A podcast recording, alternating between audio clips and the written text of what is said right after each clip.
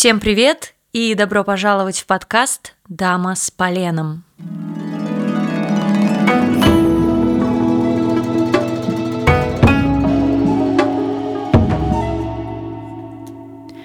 В этом подкасте я, его авторка Инна Сопина, буду говорить о японском кино. Но для начала я хотела бы познакомиться и немножечко рассказать о себе.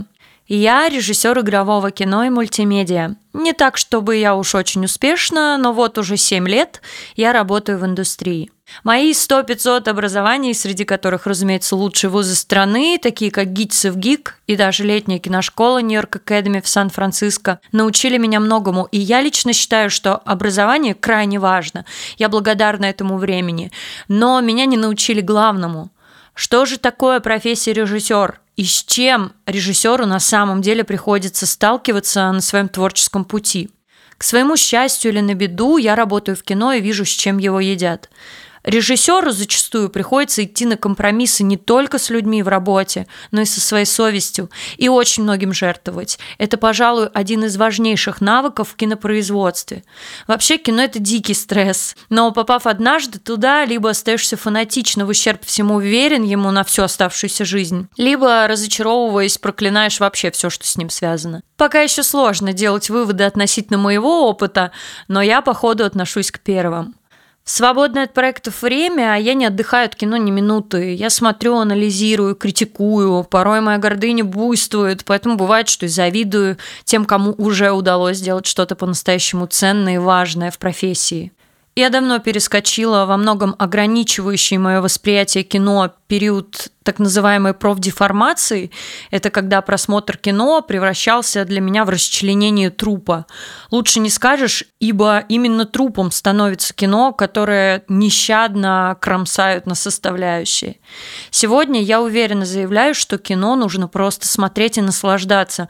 Или выключать, если кино вам не по нраву. В этом ничего плохого нет. Да простят меня коллеги, которые считают иначе. На любой, даже самый отвратительный фильм отыщется находится пара десятков охочих, в сердца которых картина реально попадает. Так что не переживайте и не корите себя.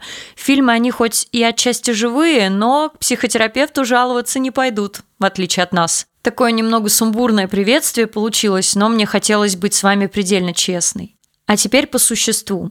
В этом подкасте я буду подробно говорить о японском кино, его сути и природе, сквозь призму истории, традиций Японии и, разумеется, жизненного опыта режиссеров, о которых пойдет речь. Почему именно японское кино? А нет, я не востоковед, не киновед, не кинокритик, я режиссер – которая в перерывах между проектами решила начать изучать японский язык.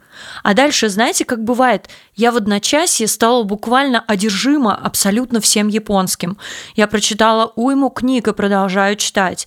Еще со времен в ГИКа, будучи шапочно знакомой с японским кинематографом, на сегодняшний день я существенно пополнила арсенал фактов и знаний, которых стало ну настолько много, что ими просто стыдно не поделиться.